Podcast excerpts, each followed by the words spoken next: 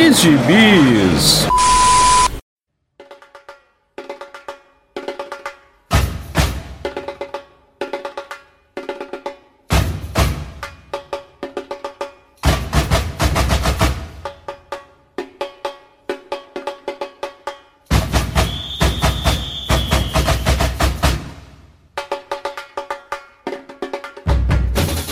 Jagunçada, bem-vindos a mais uma edição do Pilha de Bis, o seu podcast semanal do site Arte Final. Acesse lá www.artefinalhq.com.br para todas as edições do Pilha de Bis, dos Sete Jagunços, do Omniverso, do A Pilha do Aranha e do Avante Vingadores. Nós estamos também em todas as redes sociais, é só procurar por arroba artefinalhq no Twitter, no Instagram e no YouTube. E nós estamos também no Deezer, no Spotify, no iTunes, no Google Podcasts, no seu agregador de podcasts favorito e agora também no Orelo. Caso você ainda não tenha um agregador pod de podcast favorito, eu te aconselho a experimentar o Orelo, que ele acaba também ajudando e nos remunerando por cada audição que você faz por lá. Então, considere nos ajudar assim. Aliás, caso queira nos ajudar, além de comprar seus gibizinhos pelos nossos links da Amazon, você também pode nos mandar um pix de qualquer valor para o e-mail artefinalhq@gmail.com. Eu sou o Marcos e aqui comigo, já pintado de verde e preparado para dar entrevista para a Rede TV, Maurício Dantas. Fui namorar e a camisinha não deu. Vexame, a camisinha não deu. Olha só, isso é uma, uma poesia, uma poesia. É o Maurício Dantas. E com plumas, paetês e fio dental, Marcelo Miranda. Sempre na boquinha da garrafa. Olha só. É na boca Pois é, garrafa. feliz carnaval. feliz carnaval, jagunçada. Como está o bloquinho hoje? A, pi- Ou a pipa do vovô não sobe mais. é, tem isso também, né? Olha, mas, mas hoje em dia temos. Só. Mas não se preocupe, hoje em dia tem fármacos que ajudam muito e se você tem esse problema, procure um médico. Mas não- Eu procuraria. Não tem mais, o Bolsonaro comprou todos. Pois é, pois é, mas tem de outras marcas, outras substâncias. Dá, dá pra. Dá-se um jeito, dá-se um jeito. Na pior das hipóteses, sempre existe catuaba e amendoim. Oh, isso é verdade. E dedo, né? Que é Que isso? Bom, tirem as crianças da sala porque estamos no nosso já tradicional proibidão de carnaval, Ih, né? Deixa eu tirar meu filho aqui, então, vezes. peraí. Pois é, pois é. Tirem as crianças da sala. Esse podcast é proibido para menores de 18 anos, então é... tome cuidado quando for ouvir. Coloque o fone de ouvido partir de agora. Quer dizer, na verdade, você podia ter colocado naquela hora que o Maurício falou de dedo, né? Mas é, não custa avisar novamente. Marcos, o, o, o jovem hoje de 18 anos já não tem asa também, não. Tá, vamos subir isso aí pra 22 anos, 25 anos. É verdade, né? Teve, saiu essas, essas pesquisas dizendo que o jovem hoje só quer saber de, de TikTok e Free Fire, né? Aí Que, não co- que coisa, mais, né? Eu com 18 anos queria e não sabia. Aí o jovem agora pode, porque tá tudo mais liberado, e não quer. É o mundo injusto. Aí eu queria, eu sabia, mas as mulheres escolheram que eu ia esperar. Aí foi triste. Elas decidiram te fazer esperar. É. Mau- Maurício era um incel forçado, é? Não, não, nunca fui em céu, não. É virgão mesmo. Bom, mas não vamos falar da nossa vida sexual na adolescência ou ausência de vida sexual na adolescência. Nem na vida né? adulta. É, é, na vida. Já falamos sobre isso outras vezes, não vamos, não vamos falar novamente para não, não dar gatilho, né, nos, Não, nos e casados digo mais, presentes. Se vocês soubessem o que rolou antes do Marcos apertar o play na gravação aqui, ficariam bem enojados. Eu não vou nem dizer os trajes que o Marcos está usando. Ou não usando. É, é verdade. Eu está, só quero dizer que está calor em Maceió, Fiquem- afinal estamos no verão. Fiquem fantasiando. E bom, então vamos falar um pouquinho dos- de quadrinhos eróticos, né? Vamos, não vamos, vamos citar aqui alguns, mas é, a gente, eu, eu tinha proposto para a gente falar um pouquinho da representação do sexo nos quadrinhos, né? De uma maneira geral, de, seja para piada, seja como é, é, erotismo ou pornografia, né? Putaria, como diria o outro, né? Vamos, vamos falar um pouquinho sobre isso, é, sobre a, a, nós lá ali naquela tenra idade que até você conseguia é, sexualizar até a, a, Tina da turma da Mônica, né? Então, com aquele traço do. é mesmo. Para alguns era pipa, né? Aí cada um com seu com, com seu fetiche, com, com seu gosto. Outros era o rolo. Não, não, não essa série da Tina, bicho, ela era ela era tipo uma malhação para menores, né? Olha, eu vou confessar que eu, eu tinha um crush na, na Tina, assim. Olha não, aí. bicho, qual moleque não tinha? Pô, a Tina era, era a, a, a jovem maior de idade que a criança podia ler e ninguém falar nada. É tipo a Xirra do, do desenho animado. Depois, depois ficou, ainda em Turma da Mônica, depois da Tina, o, o objeto de desejo era a, a irmã do. Chaveco. Do Chaveco. Do Chaveco. A, a Chabel, Chabel né? É, é. Inclusive, é, é. brincadeiras aí do filho e tal. Meu filho gosta muito do desenho da Turma da Mônica e um dos episódios é, é o Cebolinha e o Cascão é, querendo chamar a Chabel para fazer uma participação como personagem secundário na história. E, e aí o, Chaveco vira e fala: mas por que ela e não eu? E o Cebolinha diz: Ué, Chaveco, é que a Chabel é a Chabel. tipo, claramente inadequados.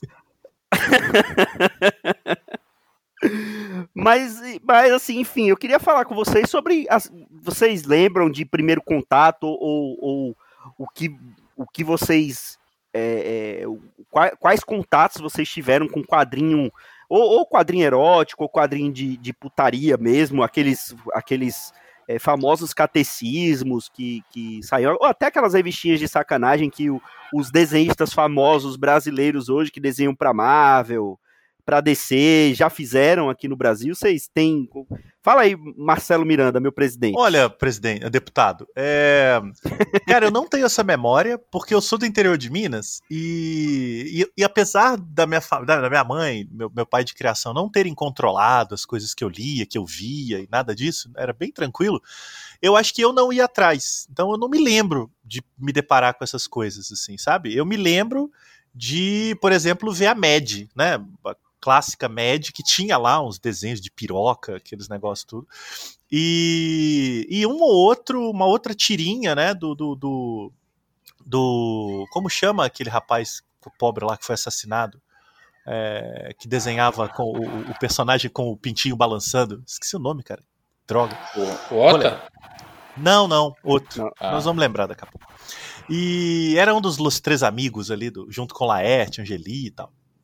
Adão. O Glauco. Glauco, pô, saudoso Glauco, né? Teve um fim trágico, Glauco. Ele, eu, então lembra de tirinhas do Glauco, né? Ou seja, desenhos de órgãos sexuais era uma coisa incomum. Então, eu não, me, não tenho essa memória. Eu não lembro quando foi o primeiro quadrinho realmente erótico que eu, que eu vi. Talvez, talvez já tenha sido adulto, Milo Manara, alguma coisa nesse sentido. O que eu me lembro é de me chamar a atenção sempre que eu lia em gibi comercial, super-herói, ou coisas parecidas, personagens insinuando que estavam tendo intimidades, porque né, eu não, não sabia exatamente o que estava acontecendo e, e, ficava um pouco curioso. assim. Um exemplo que eu e Maurício Dantas já discutimos no saudoso, porém em breve de volta, Pira do Aranha, a fase do Homem-Aranha do David Michelini, Michelini, Michelini, ou seja o que for, em que o Peter, recém-casado, basicamente transava com a Mary Jane em todas as edições e eram insinuações muito explícitas, né? Ele soltava umas piadinhas assim de que você vai ver do que eu sou capaz, você vai ver a teia que eu solto. Tava sem camisa, ela usava lingeries minúsculas, né? Sexualização ali no ápice dos anos 90. É, ela ficava deitada na cama esperando ele chegar, ele chegava e aí o quadrinho seguinte era escuro. Então ficava muito evidente que estava rolando uma parada ali que eu devia ter sei lá, ali eu devia ter uns 12, 13 anos, eu não dominava completamente, não. Então eu tenho essa memória muito forte, assim. Talvez tenha sido o primeiro contato com sexo nos quadrinhos, foi quem diria pelo Homem-Aranha.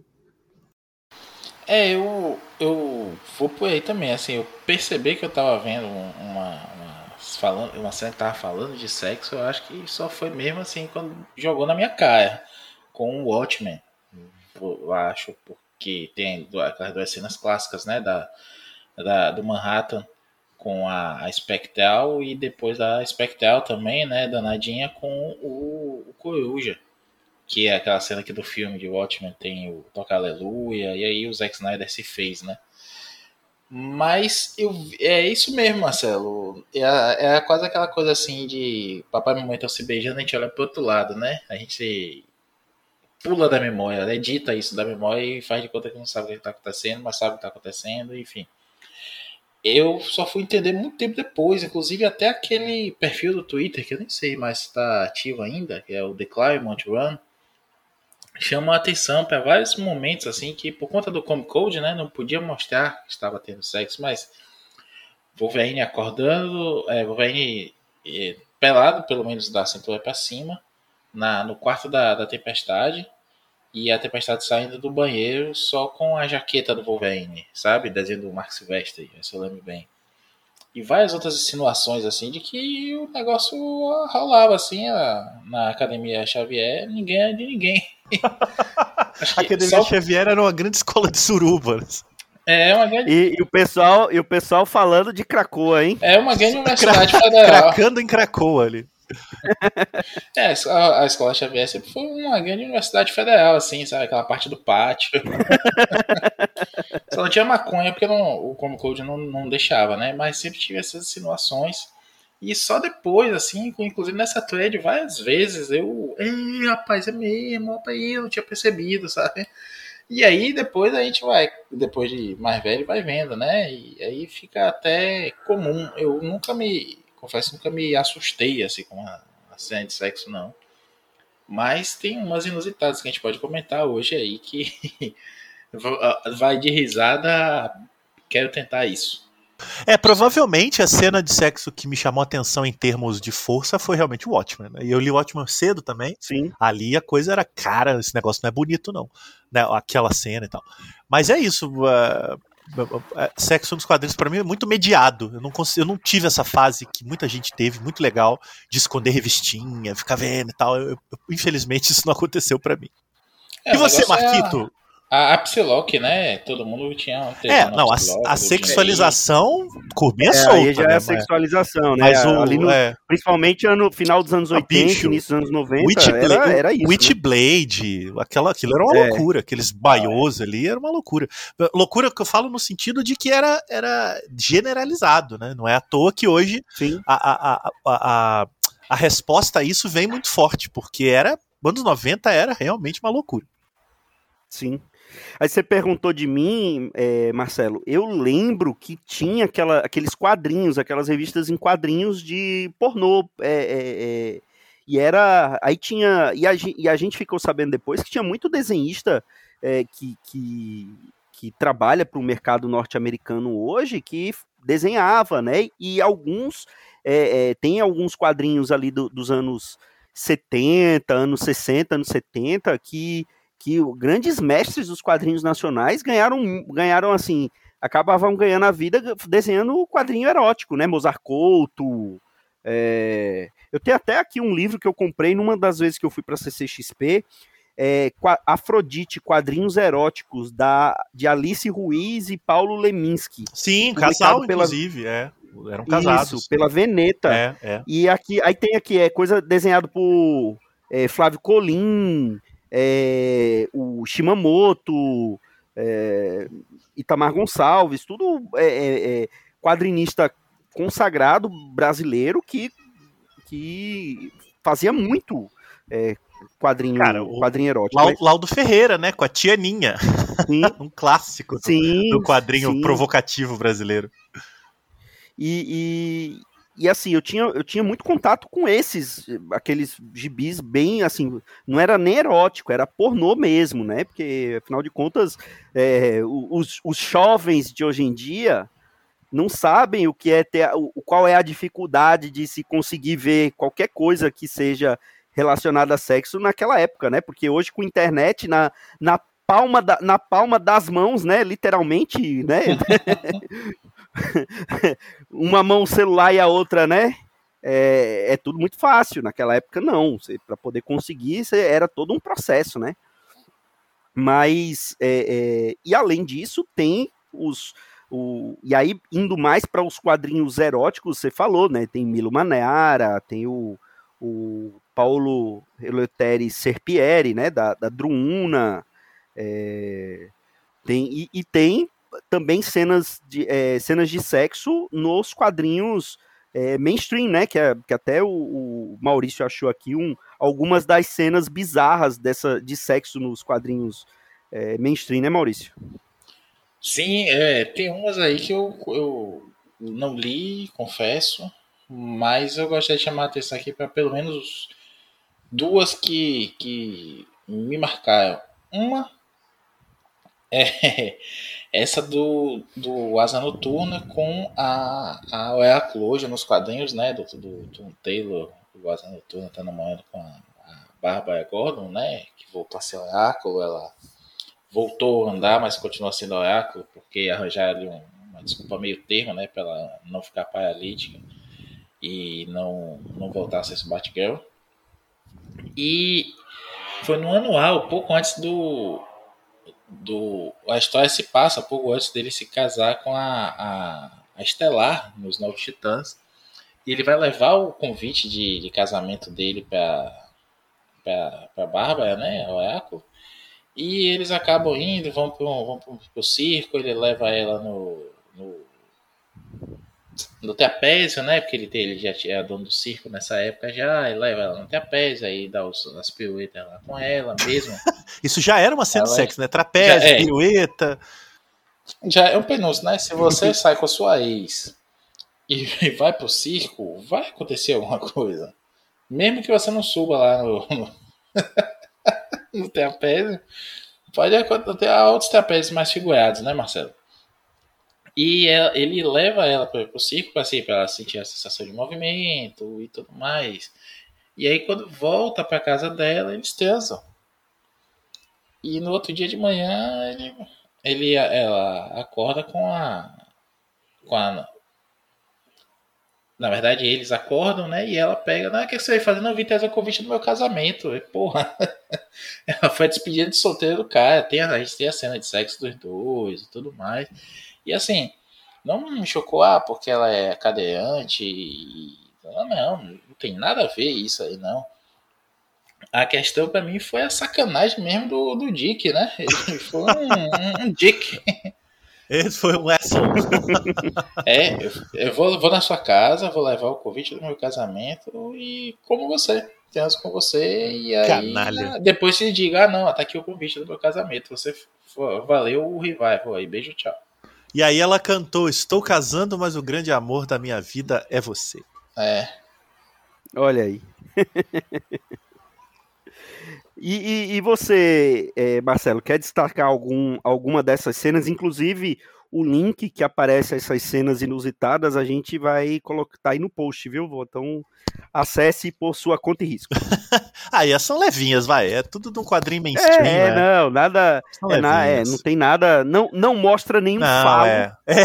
Não se preocupem. É. Cara, eu acho que eu li já adulto também, ou seja, mediado. Eu sempre gosto de frisar isso, porque quando a gente lê as coisas já mediado, a gente não, não é espontâneo, né? A gente pode ficar muito encantado, abalado, perturbado, mas você já está preparado. Então eu já sabia disso, mas eu nunca tinha lido isso uns anos atrás, que é a grande cena de sexo que o Alan Moore arma do Monstro do Pântano com a Abby Arcane, né, na série dele, é, né, na série que ele revitaliz, revitalizou o monstro. Né? Eu até estou vendo aqui que na edição 34, eu nunca lembraria o número, em que é, a Abby era namorada do Alex, e quando ele vira o monstro, enfim, quando ele se torna planta, é, ela perde o, o, amado, o apaixonado, mas o tesão continua. E o Alan Moore, né, sempre muito ligado nisso, ele cria uma situação em que ela, pô, ela tá super afim, super afim, e o monstro diz a ela: olha, se você comer uma batata brotada em mim, a gente consegue. E aí ela come a batata, e aí desenhos, eu acho que o desenho nessa ocasião era do John Totleben, mas não tenho certeza. E, cara, ela come a batata e tem uma viagem absolutamente lisérgica, alucinada e maluca dentro da cabeça dela, e sei lá onde, em que ela se conecta ao verde, né? E né, tem um orgasmo apocalíptico ali, é, conectada à, à, à, planta, né, ao verde, ao, ao, ao a, esse, a essa cosmicidade que o Alan Moore cria pro monstro, né?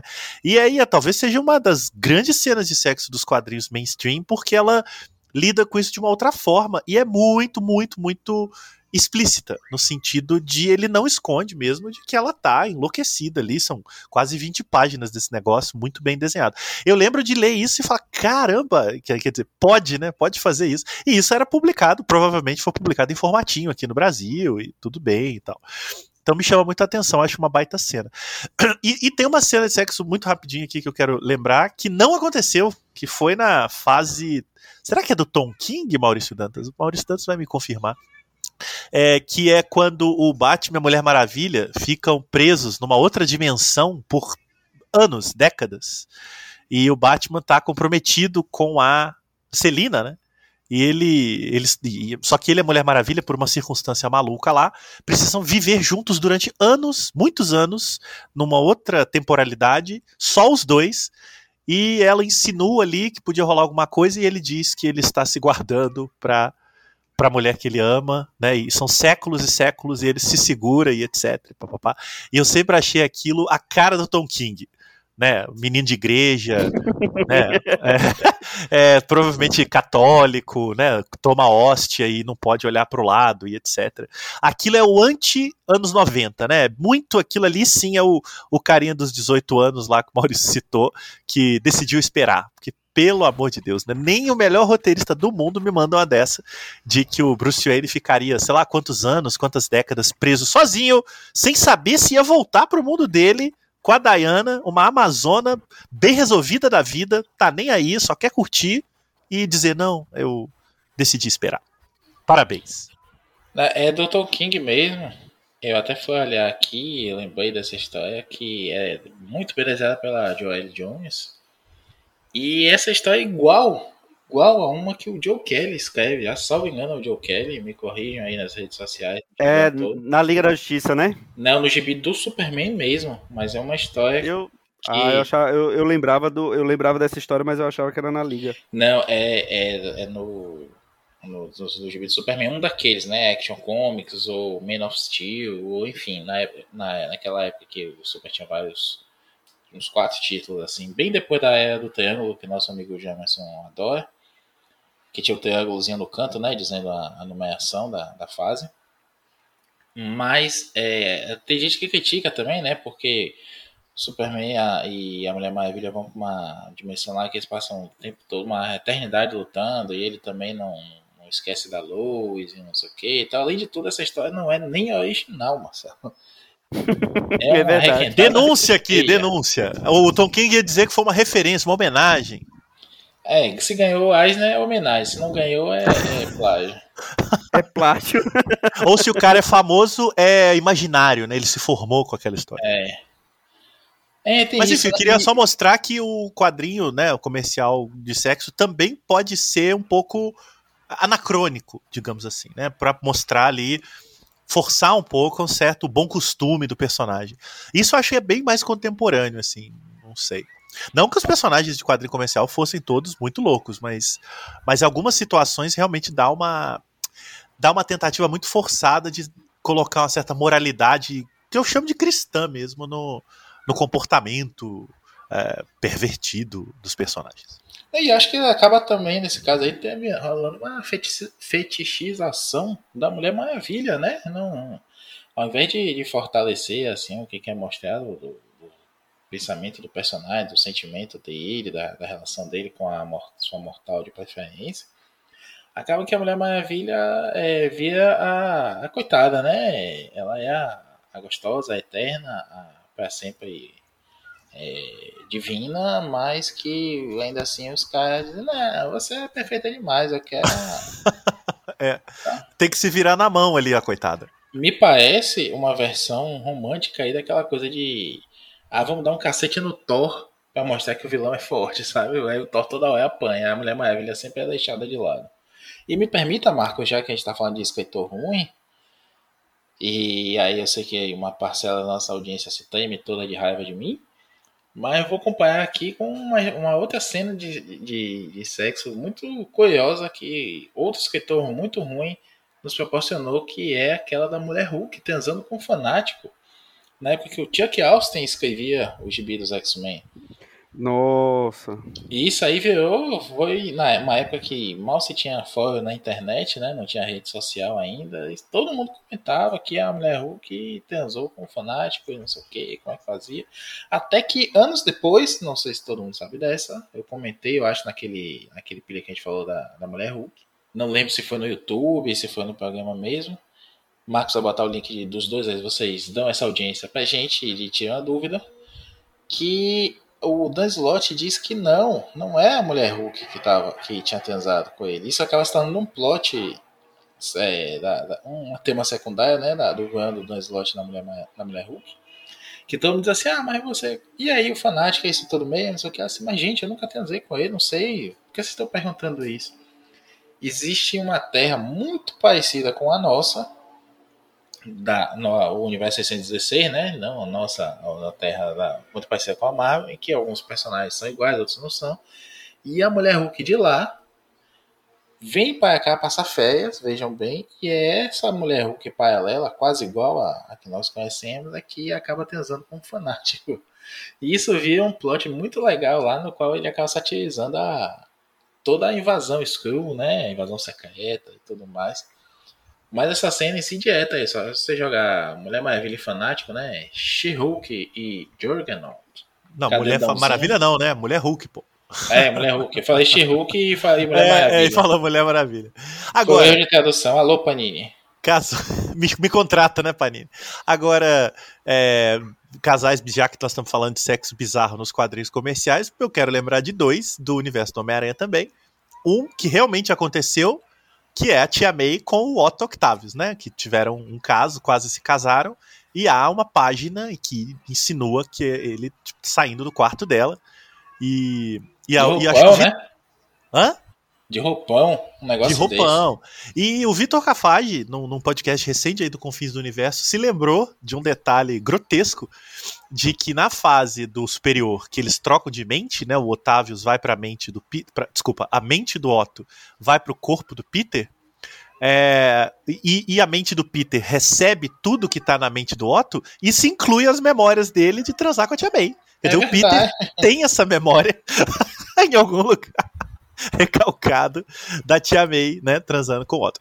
E o segundo casal, que recentemente foi, é, foi re reconfigurado, falaremos disso em breve, é o Norman Osborn com a Gwen Stacy, naquela infame história dos pecados pretéritos, em que o Norman teria seduzido a Gwen na Europa, engravidado ela de gêmeos e escondido os filhos posteriormente. Né? Atualmente, o Nick Spencer, numa jogada completamente insana, é, mudou isso daí, disse que era uma memória implantada, que isso nunca aconteceu, etc, etc. Mas ninguém leu essas histórias, né, Maurício? Acho que só a gente, ninguém tá nem aí pro Nick Spencer.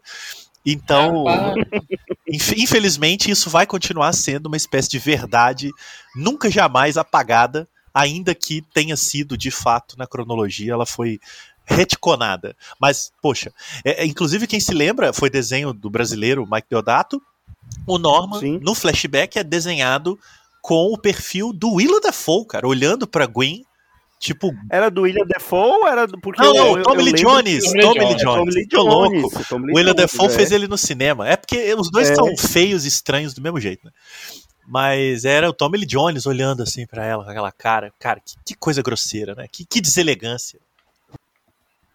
E você falou, vocês falaram aí de escritores ruins, mas eu, quando você estava falando das cenas de sexo que o Alan Moore é, escreve, né? Eu lembrei de uma que, na verdade, não estava nem na minha lista, mas eu me lembrei que é ele em Prométea, ou Prometeia, né? Que ele faz com, com que ele faz toda aquela, aquela cena de sexo meio onírico, né? Que é com aquele mago, eu não lembro, era o era o Alistair Crowley que ele, que ele fazia? No, no Cara, eu não, eu não li é Prometeia, toda. mas é bem provável de ser, porque né, é uma figura importante para o amor, mas eu não li Prometeia, eu não vou saber te dizer quem é. Também não. É, numa, numa, numa das edições ele faz, é todo. É, é, porque ela, sal, faz muito tempo que eu li, mas assim, pelo que eu lembro, ele, ela precisava ela, ela precisava saber mais dos poderes, porque tinha aquela coisa que tinha existido já várias hospedeiras, né, para Prometeia, então ela precisava saber mais dos poderes, ele sabia, mas que ele, para poder contar para ela, tinha que ter uma, queria ter uma, uma, uma noite de sexo, né, com aquela, a, a Prometeia é, é, a, é a Mulher Maravilha, né, do, da, do universo da, do, do, da ABC, né, do American Best Comics, do, daquele universo que o Alan Moore criou pro, pro Jim Lee, só para depois ele ser sacaneado pro, pelo Jim Lee e ele teve que voltar para descer, né? Forçado. Mas a, a Prometeia é a Mulher Maravilha do, do Alan Moore. Então é aquela figura imponente, aquela deusa grega, literalmente, e o, o Alistair Crowley, eu acho que é o Alistair Crowley, né? Mas, ou, ou é baseado na figura. É um, um velho decrépito é, e, e, ele, de, e, assim, com aqueles desenhos maravilhosos do J.H. Williams, né? Que, que é uma coisa assim, você baba. Ah, ali o negócio é aquela... é da pesada. Pois é, e assim, você, você até ignora que a, a figura dele é uma figura nojenta, e você lê aquilo, não tem nada explícito, né? Não, não tem. Apesar de aparecer um, um, um, uma piroca aqui, um peitinho ali, mas não tem nada explícito, mas é de uma coisa assim tão bonita que quando termina, quando chega no final da edição que termina, que aparece a figura dos dois reais, entre aspas, você, você fica impressionado como foi que ele conseguiu fazer um negócio tão bonito e, e tão intenso em 24 páginas de quadrinhos. É, é, é uma coisa assim impressionante. E ao mesmo tempo, o, o Alan Moore ele consegue usar sexo ou a agressão sexual também para chocar e também como uma, uma ferramenta de, de, é, de, de roteiro. Porque você, não sei se vocês lembram de A Liga Extraordinária, do volume 2 da Liga Extraordinária, que é quando o, o Homem Invisível né, traiu toda a liga, né? Vendeu a liga para os marcianos e, e quando e, e, ele não sabia que o Mr. Hyde conseguia enxergar ele, né? Porque ele, ele enxergava por, por ele conseguia enxergar o, o, o, calor, né? E aí ele mata o, o, o Mr. Hyde mata o, o, o Homem Invisível de uma maneira horrenda, né? Ele estupra o cara e, e mata. E quando ele, ele morre, a, começa, a, ele começa a aparecer o sangue dele no corpo do Mr. Hyde, Sim, né? Ele é começa verdade. a ficar. E antes disso, na, no primeiro volume, tem a história que o Mr. Hyde ficava estuprando as freiras, né? Ele ia de convento em convento engravidando as freiras, né? Que ele, invisível, o, o, acabava estuprando as freiras ali, né? Então, o Alan Moore, ele, ele, ele não tem problemas em em escrever cenas de sexo e e não, não precisamos nem falar de Lost Girls, né? Que a gente é, já falou exato, no Proibidão de é. Carnaval, né? Não, não acho nem que ele não tenha problemas. A questão é que ele não tem pudores de tratar o sexo Isso. e a violência sexual. No Neonomicon, né? Que é a primeira abordagem direta dele ao universo do Lovecraft, tem uma sequência de violência sexual perturbadora em primeira pessoa, em ponto de vista da, da personagem. É, ele desenha os não, ele desenha não, né? Que o desenho não é dele. Mas ele narra os quadros pelo ponto de vista dela e envolve um monstro, né, daquelas criaturas Lovecraftianas que é perturbador. E depois no Providence ele tem algumas, mas não tão fortes. Mas é interessante porque para ele é uma questão que está em praticamente todo o quadrinho dele. Isso aparece de alguma maneira, não só a violência em si, mas os efeitos que ela provoca no andamento da história, né? Você citou muito bem Lost Girls, que é, é um quadrinho pornográfico, com desenhos da esposa dele e tal, mas que também trata da, da, da, do sexo, do fetiche, da violência com bastante, eu vejo sempre com bastante crítica, é, no sentido de entender que aquilo causa um impacto, tanto em quem está lendo quanto na história, né? Então, acho que o Alamor é um grande exemplo de autor aí do, da indústria, ainda que seja o Alamor, né? A indústria não combina muito com ele, que sempre colocou isso em todas as histórias. Tem no Miracle Man, tem no Watchmen, né? E assim vamos. E, e, aí a gente tem o outro lado da história, o outro lado do uso do sexo, que é, é, é, de uma cultura completamente diferente da nossa e que vê o sexo de uma maneira também completamente diferente da, da cultura ocidental, por assim dizer, que, que é o japonês, né? A gente brinca, fala que é, é, tem, tem é, se você nunca viu pornô japonês, não vá ver, porque é algo perturbador, né? A gente fica sabendo das histórias de que tem máquina, tem, tem tanto tem sexy shop que é tipo a galeria Pagé, né? Tem 20 andares só de, de cada andar com um fetiche específico no Japão, né? Tem você encontra de tudo, como máquina de venda de, de, de calcinha usada no, na rua, né? E, e, eles também usam o sexo nos quadrinhos. E eu não tô falando só de hentai, não tô falando só de quadrinho erótico ou de quadrinho pornô japonês. Eu tô falando de quadrinho shonen, que é quadrinho teoricamente para é, pré-adolescente ou é pré-adolescente, shonen é para pré-adolescente, né? Ou adolescente, Maurício. É os dois, né? Desde o moleque Pois lá. é. Quando- na- no primeiro momento que a criança sente a vontade de dar um soco em alguém, o shonen é pra ela. Pronto, aí eu, eu, li, recenti, eu li recentemente Dragon Ball, a, a- aquele, o clássico mesmo, né, do, do Akira Toriyama, eu nunca tinha lido, eu peguei o volume 1 da, da, da edição definitiva, e é impressionante como sexo e, e- e- e temas sexuais são utilizados como piada, e teoricamente é um gibi para criança, né, aquela história do, do Goku é, querer saber por que a Buma não tem, não tem pinto, querendo saber o que, que é aquela bunda na frente dela, né? Que, é- que são os seios, ou piadas recorrentes do, do, do mestre Kami querendo apalpar a Buma, querendo, querendo tocar no- no- nos peitos da Buma. O Yantia que não consegue falar com, com mulher. É, é, e, e você vendo por, pela nossa visão ocidental, é, você fica pensando assim, pô, como é que você faz um, um gibi com isso para criança? Mas ao mesmo tempo, ao mesmo tempo que o, o japonês tem, um, um- tem uma, uma coisa toda peculiar com sexo, que o pornô japonês não pode, não pode, não pode mostrar é, os órgãos sexuais, não pode mostrar penetração, tem que ser tudo aquele blur, né? Tem que ter, tem que ter tudo ali pixelizado. Mas se for penetração com 80 é, é, tentáculos, pode. Né? E, e ao mesmo tempo vai para um, pra um mangá que é para criança e eles é, tem cena do Goku pelado frontal, né? O pintinho dele pendurado, tem tem piada fazendo, tem piada sobre isso. Ele, toda garota que ele encontra, ou toda pessoa que ele encontra, ele vai lá e, e dá, dá dois tapinhas ali na testa para saber se tem pinto ou não. E é assim que ele descobre se é homem ou mulher. E, e, e para o japonês isso é completamente natural, né? Natural, assim, né? Numas. O japonês é completamente. é, se você é japonês e tá me ouvindo aí, você também é completamente doente com, com sexo. E, e se você acha que não, é porque você ainda não sabe. É, Por isso que eu digo, se você se você topar com pornô japonês, não Não, clique. não, não, não, não, clique. só isso, rapaz. Antes de Maurício falar, falar coisas muito interessantes, é, o, o, o erotismo e o pornô dos quadrinhos japoneses, ele tem categorias, né? Como tudo Sim. lá, né? No- no- Então tem categorias assim, com bicho, né? Com criança, com, com homem, mulher e todo tipo. Existe uma, toda uma categoria, ah não, e, e de violência, né?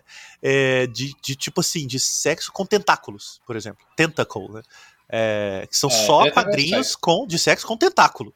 E aí é aquela loucurada, enfim. Só queria deixar isso aí. É um pornô pro Cthulhu, né? É o, é o pornô no Cutulo. É, tomar no Cthulhu ninguém quer.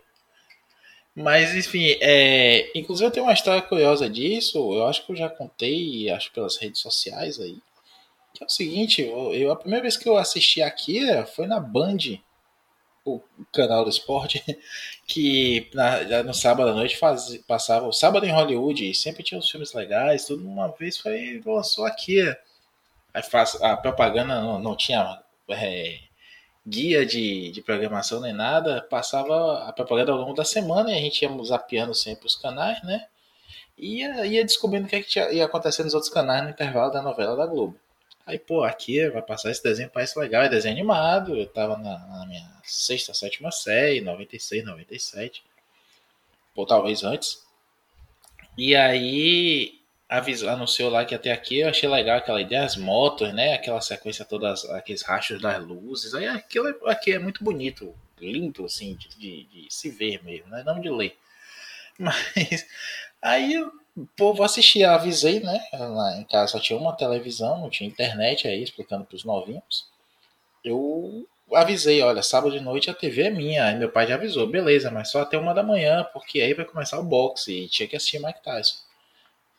O... Lá tô eu na sala, assistindo, meu pai assistindo comigo aqui, e minha mãe, como de praxe, na mesa, ou corrigindo provas, porque ela é professora, ou fazendo algum planejamento pedagógico.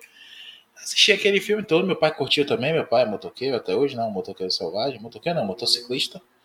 E aí ele, pô, que bacana, legal aí a história, não sei o que, começou a loucura do, do, bebê gigante, aí ele já não gostou tanto, mas quando aparecia a moto ele ficava mais ligado.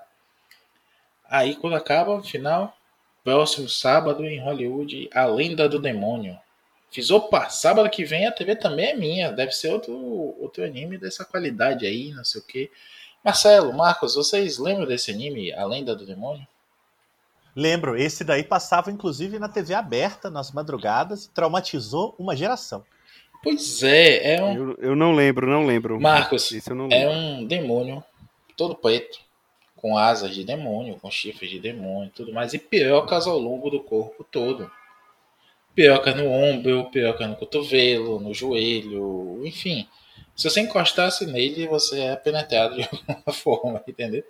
E assim, o anime já começa com uma cena de um moleque escondido no, banheiro, no armário do banheiro feminino, se masturbando, vendo as meninas tomando banho. Você imagine eu assistindo isso com meu pai e minha mãe na sala. Aí eu. é tipo quando você tá assistindo aquele filme mais safadinho, aí vai e entra o, o pai ou a mãe na sala na hora. E aí, né? filhão, tá vendo o quê? Tanto é, que, tanto é que tem a história que o Netflix tá estudando colocar um botão, né, pra pular as cenas de sexo no, nos filmes. É, isso, é, isso é muito jovem mesmo. Enfim, é, eu queria que vocês qual o filme dos Transformers, pular só para cenas de ação cerebradas e evitar as cenas de piadas constrangedoras. Aí sim. Mas sim, aí eu tive que dizer para meu pai e minha mãe que botaram o desenho errado, né? É isso que eu queria assistir, não. E foi pro quarto limpezinho. Com vergonha. E, e, me diz uma coisa, é, Hoje em dia, a gente falou da sexualização dos personagens, principalmente personagens femininos ali nos anos, nos anos 90, né? É, isso hoje diminuiu muito, né? É, eu, eu, eu falo sinceramente, para é, isso é uma coisa boa, né? Estamos em outros tempos, né? Os, a maneira de se contar quadrinhos tem que evoluir também. Se, se teve evolução desde que essa mídia foi criada, então tem que, tem que evoluir nessa parte também. Mas é, é, hoje em dia tem, a gente ainda tem é, alguns é, vários representantes de, de quadrinhos eróticos. É, o Manara continua fazendo as suas ilustrações, né? Ele, ele, além dos quadrinhos que ele costumava fazer lá, os álbuns é, Gullivera, que saiu aqui numa metal pesada, essa eu lembro que eu tive, ou eu tenho, eu tive, não, não sei onde está. Mas é, ele foi também para o mainstream nos Estados Unidos, ele desenhou história de história do, do da, da, da, Desejo em Sandman, ele desenhou aquela graphic novel do, do das X-Women, é, já foi cancelado algumas vezes, né? Depois disso. Teve a capa da Mulher-Aranha, né? Sim, sim. Ah, sim. cancelam ele também por conta dessa dessa gráfica nova aí da X-Woman, que aqui saiu pela Panini, inclusive, né? Saiu, saiu. essa ainda. Ah, porque ele objetifica, a galera é muito politicamente correta aí, né? Tem que soltar, mas tem que lembrar, ele só desenhou, viu? Quem escreveu foi o, o Chris Claremont. Sim, sim. E, e, e além de, desses desses quadrinhos, a gente tem alguns é, representantes da nova geração de quadrinhos eróticos aqui no Brasil.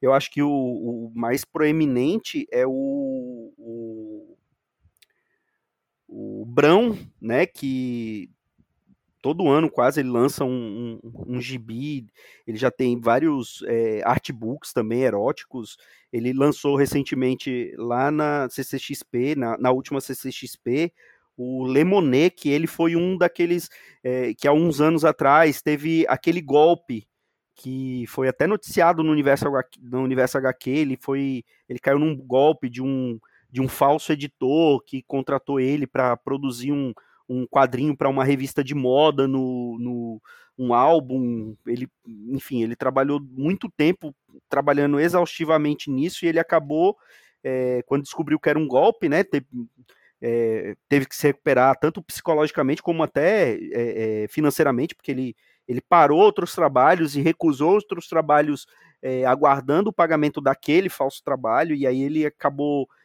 refazendo o, o, o projeto que ele teria desse golpe e lançou nesse nesse Lemonet, ele, ele é um puta desenhista, eu tenho vários é, prints dele aqui, que ele, ele desenha muito, e ele é um dos, dos grandes é, expoentes dos quadrinhos eróticos brasileiros hoje em dia. Vocês acham que, que cabe é, quadrinhos eróticos ainda hoje? É uma, uma, é, é uma forma de contar histórias mais é, é, sem essa objetificação? O que, que vocês acham? Isso é pergunta que se faça? Por que não? Claro que é! Claro que é! Oh, que isso? O erotismo, o sexo, a pornografia, isso faz parte do imaginário do ser humano. Não, não se retira isso, né? A questão, claro, né? Eu tô, de provocação.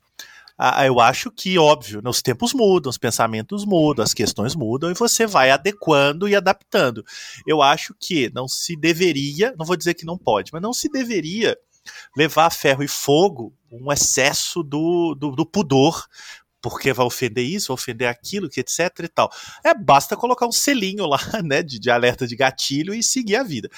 Agora, é claro que as coisas mudam. Hoje você tem, inclusive, muitas autoras fazendo quadrinho erótico. Eu adoro a Giovanna Cassotto, sim, sim, sim. Né, que para mim é uma, uma, uma, gênia do, do quadrinho erótico. Ela é uma espécie a de... Própria, a, a própria Germana Viana, Isso, né? Ela no Brasil, tem, ela tem, ela tem a, a, tem tanto aquele projeto que ela faz junto com o, o Laudo, que você comentou da Tianinha, é. e com o Marcati, que Marcati a gente não precisa nem é, é, explicar, né? Que ele, ele usa também muito do do sexo, mas da, daquele lado sujo é, do sexo, e é. sujo literalmente, né? É. É, ele tem aquele projeto Manage, que é, que é um, um gibi mais ou menos bimestral que eles lançam de maneira independente. E ela também ela é organizadora do gibi de menininha, que é, é. são só autoras, são só autoras, né? São só mulheres que, que, que, é, que tem tanto quadrinhos de terror como quadrinhos é, de putaria, né? Tem até um, eu não sei se é o, o volume 1 ou 2, que é que é Contos de Terror e Putaria. É o primeiro é o mesmo, acho. Do gibi. É, o, é o primeiro, é o, né? O segundo é Faroeste, né? Acho que agora ela tá fazendo o terceiro. Isso, tá fazendo o terceiro, é. que é Contos de e Foda. Contos de Foda, é. exatamente. exatamente, que, que, que, que, também foi, foi financiado pelo Catarse, teve um pequeno atraso, porque ela teve problema lá com a com custo de gráfica, teve que é, estender um pouco o, o, tempo de financiamento, mas que foi financiado e que já deve estar tá mandando para os apoiadores. Eu sou um dos apoiadores, estou aguardando aqui meu meu gibizinho em casa. Então ainda tem muita gente que trabalha com isso hoje em dia, né? Não, tem, é porque a gente não está muito ligado nisso, particularmente, né? A gente está olhando para outros lados, mas é, eu acho que é uma. continua firme e forte e, e aos seus modos. E é legal também que se tem de redescoberto coisas do passado. Então, brincadeiras à parte. É, eu acho que sempre existiu, sempre vai existir, e tanto no subversivo quanto no comercial, né? Isso daí não tem jeito, não dá, não dá pra tirar essas coisas da cabeça, não, que isso. ah, eu concordo, eu acho que é, é, tão errado fazer por obrigação, né? Ter só meter sexo em tudo, é, ter que ter conotação, piadinhas e tudo mais. Enquanto é errado você tornar isso um tabu, né? Afastar, não pode ver, enfim, não pode ter a mínima insinuação, tá aí. É melhor que, que aprenda-se de uma forma mais didática do que se aprenda da forma errada, né? Da forma suja, né? mas no sujo, sujo mesmo. O errado, o, o que não, não traz o valor, não ensina a importância. E, e o que eu acho mais bacana é justamente isso que vocês estão falando Hoje a gente tem muita mulher fala, falando disso, produzindo gibis sobre isso, mulheres, gays, trans e todas as sexualidades possíveis e imagináveis, Porque a gente tem diversos pontos de vista, não tem só o ponto de vista da fetichização da mulher, tem o ponto de vista só da escolhebação total de um, do homem, enfim, não. É, é tem para todos os gostos e acho que toda a narrativa é válida. Nesse ponto, os japoneses, apesar de doentes com o sexo, eles acertam muito em dizer assim, ó, tudo é história e vale a pena ser contada. Vai ter, como a gente já bancou, né, tem, deve ter mangá até de porrinha. Não, e esse é o ponto, mas esse é o ponto. o jogo, não é o jogo. É o, jogo, é o jogo. porrinha, tá? Não é porrinha. Não. É. Maurício Ah, matou a aí, charada. né? Aqui, aqui a gente não tem essas besteiras, não. Bota a porrinha na mão mesmo. Na É. Maurício, acho Que isso? Lá ele, lá ele, Ah, lá lá ele. ele. Maurício matou a charada, lacrou ali. Tudo é história, pô. Tudo é, tudo é história. E aí você tem que, tem que ser, tudo é história, cara. E aí cada, cada história vai ter o seu imaginário, vai ter a sua, os seus estímulos e também vai ter suas consequências, né? Claro, hoje um cara faz uma capa errada na Marvel aí, ele vai ser cancelado no, no Twitter na hora. Então é. Pode fazer? Pode, mas deve? Não sei. Então, é, eu acho que é tudo uma questão de, de cada artista fazer a sua arte. né? Agora, não cabe a ninguém ficar censurando e monitorando e, e patrocinando essa galera. Agora, é, a gente sabe que ninguém é inocente. Então, você está em 2023 e tem que saber no que, que você está mexendo, o que, que vai abordar, de que forma. E eu acho que a gente tem que ser partir do princípio de que os artistas são adultos e aí ver o que acontece. Então, que continue, pô. E os japoneses, enfim, sempre foram assim. É, essa, essa mistura aí de fetiche com recalque deles já gerou muita coisa legal e também já gerou muita coisa nociva. Aí é aquele negócio, aproveite o legal e cuidado com o nocivo, né? Ah, é, sábias palavras do nosso digníssimo presidente É, Marcelo Vote em Menezes. mim, número. Não, mentira. 69, Por um 69. candid- Ano que vem vai sair candidato a vereador em Curitiba, que eu Outro dia, credo. Outro dia eu li uma- um um meme maravilhoso do 69 aí, Maurício. Era. é, 69 é igual karma. Você recebe aquilo que te aplicam. Eu tava. Esse negócio de 69, tem um, um, no es- um texto do stand-up do, do Rodrigo Marques, que ele, ele conta que ele é ateu, aí diz que ele foi ficar com a, com, a, com a menina, que ele não queria falar que ele era ateu antes de transar com ela, né? Porque, afinal de contas, parece que quando fala que é ateu, é, você parece que está. é, transando com o capeta, né? E, na e é o contrário, né? O se, o, o ateu, se o ateu não acredita em Deus, ele também não acredita no capeta. Ele vai, ele uma das coisas é que é uma das posições que a menina estava com medo de, de fazer com o ateu era o 6669. Então é difícil. Eu gostaria de fazer uma menção aí, não sei se honrosa, mas temos a famosa cena aí do sexo anal da Jessica Jones com o Luke Cage, né? Essa aí a Sim, gente leu no muito, muito papel. bem lembrado, é. Muito, a gente leu na Marvel Max isso daí.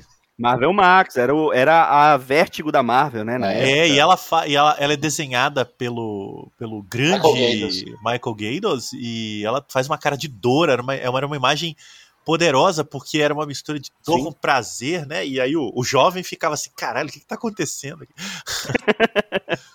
O, o- e, e- e a gente é, falou do, do Alan Moore, como ele escreve bem, a gente também tem o tem aquele que também, em todo gibi que ele faz, ele coloca uma cena de sexo, mas é pra escrachar, que é o Gatienes, né? É. Tem aquela cena clássica de Aí- A Pro, É, É. é. desenhada por Amanda Corner, que é a, a, a prostituta que ganha superpoderes, que está lá fazendo um, um, um pequeno boquete no Superman daquela história, e na hora que ele vai chegar ao, ao ápice sexual, ele sai, sai, sai, tira a cabeça dela da frente Isso. e ele acaba derrubando um avião. Não, e o Gartienes já é o cristão recalcado que gasta todo o fetiche dele nos quadrinhos, né? É, Então, assim, é, e eu, É, no The Boys isso vai à estratosfera, mas pra não falar de The Boys, ele já faz Fala isso de no Preacher. Preacher, né? Ele já usa muito não, os fetiches É, do Preacher, eu Preacher. só lembro, eu só lembro, eu só lembro de uma cena que é um, um- eu não lembro o nome do personagem, eu sei que ele tá lá, é um, é um personagem que ele, ele, Diz que ele já transou com tudo que caminha. Ele agora quer um animal de pequeno porte para transar. e, e, e, com aquelas caras de paisagem que só o Steve Dillon sabia fazer, Muito né? bom, cara de paisagem. Cara, e ele tem aqueles personagens bizonhos lá. Daqui, tem aquele cara que tem fetiche por, por carne, né? E ele, ele, ele transa num, num, num, num matador, no açougue. Tem. Enfim, tem criança. O negócio ali é barra pesada. Mas é um barra ah, pesada ah, muito e... engraçado, né, cara? Muito errado também. Cara de cu, né? E o Não, cara de cara cu de também, cu, né? Sem, coment sem comentários, o cara de cu. Não, tem o cara de cu. Você ficam aí fazendo essas coisas comigo? tem que chamar muito cuidado. Tem o, o Restar também, que fica com. Ele é caeca, né? E tem a cabeça pontuda e fica com uma cicatriz no topo da cabeça. É. Ele olha no espelho e fala: a minha, careza, a minha cara tá parecendo um pinto. Aí ele vai usar umas peruquinhas, né? E não consegue nenhuma peruca, é. pô.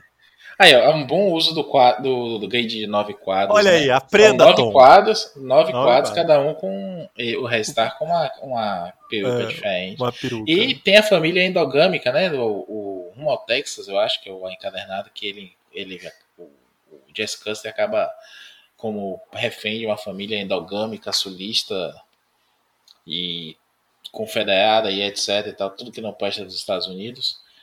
E ele, o Wendy's aproveita para fazer essa, essa curtição aí com a cara, né? Do, desse, desse americano. Sim. O Matuto Tabael do, do, do, local lá, né? Como chamaremos aqui. O Redneck, né? Chama? É o Redneck. Os Rednecks. É, a, bom, a gente começou na quinta série falando de Tina e Chabel. Voltamos para a cabeça de quinta série do. Terminamos na cabeça de quinta série do Gartienes, né? Então ah, que susto, você ia falar a cabeça o... de outra coisa. é agora que, que, a gente, é agora o... que a gente abre a câmera? é melhor não. Que susto. Melhor não, melhor não. Eu acho que é isso, né? Afinal de contas, ainda temos bloquinhos para sair, né, Maurício Dantas? Você vai, vai pra pipoca do, do, ai, do Bel Marques agora? Susto. Eu entendi outra coisa. Eu, eu é, aí é quase uma experiência sexual mesmo, você ir pra uma, pipoca de um, um, bloco grande desse, assim. Hoje em dia é Psico, é, é do Xande e tudo mais. Estou por fora do carnaval baiano, mas estou de volta depois de 12 anos, não sei mais o que é essa pipoca, não, mas é uma experiência quase sexual. Eu já fui na pipoca do chiclete e me fudi mesmo, então. Olha só. Mas literalmente, porque lá no Preacher, quando o cara diz vai se fuder, ele é levado a sério. Assim. Né, não, é. não, não foi literalmente não, mas foi quase. Inclusive tentaram me, me como diria, invadir a minha intimidade de uma forma não consensual. Aí eu virei pra moça atrás e disse assim, ô, oh, pé aí. Aí ela disse, é carnaval, meu filho. E continuou. tá tudo liberado. Olha aí a denúncia aí, ó. Olha aí, tá vendo? Ai, ai. Mas tem, tem essas experiências no Carnaval de Curitiba, Marcelo Miranda? Sei lá. Você sabe que Curitiba é considerada a capital nacional do swing, né? É, olha só. Veja você. Olha só. O povo tão conservador. É, não, é, pois é, mas aí na, na calada da noite, né? É, mas. Mas o carnaval de Belo Horizonte, que é onde eu curti nos últimos anos, é bem animadinho. E, e é, é, é só isso que eu tenho a dizer no momento. É, de, de, melhor, melhor não, não falar nada que pode, possa te incriminar. Deixa eu terminar a gravação. É, mas olha, quero agradecer esse papo muito interessante, excitante e, e falar com vocês me deixa sempre muito empolgado. Ui! Ui! Ui mesmo. e é isso, pessoal. Então, é, curtam o restinho de carnaval, usem camisinha e até a próxima semana com mais um Pilha de Bis. Um grande abraço e tchau.